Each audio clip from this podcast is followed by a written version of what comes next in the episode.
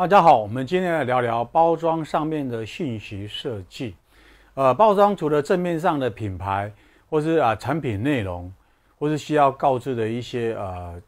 呃消费信息，其实很多背面的一些成分，或是营养法规标志、环保标章等等，这些才是重要的信息。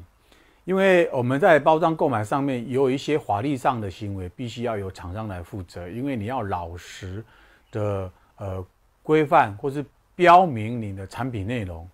来自于哪里、成分或是所谓的一些呃注意事项。那后面有很多信息需要被记载的，有一些环保标章，有一些呃一些认证的字号，甚至有一些呃零八零的服务，一些呃。条码这边都是啊，必须要在上面处理，但是往往我们在处理信息上面会忽略了一点，把它信息整合或是排序整齐，让消费者容易或是方便阅读或是吸取到他呃要的信息。那在文字方面，事实上有一些法规上面的限制。现在我们的法规上限制是字高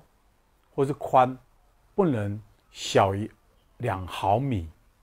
因为这样子的一个限制以后，就呃让我们有一些设计依循，不能随心所欲的去把字体缩到极小，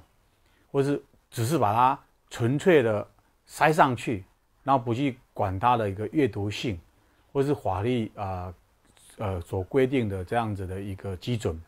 那这也是让设计师有一个好好的一个啊、这个整合，或是面对呃应该要一个呃。正规的态度去看我们这些信息设计的一个整理。那我们今天，呃，难道不知道聊到这里？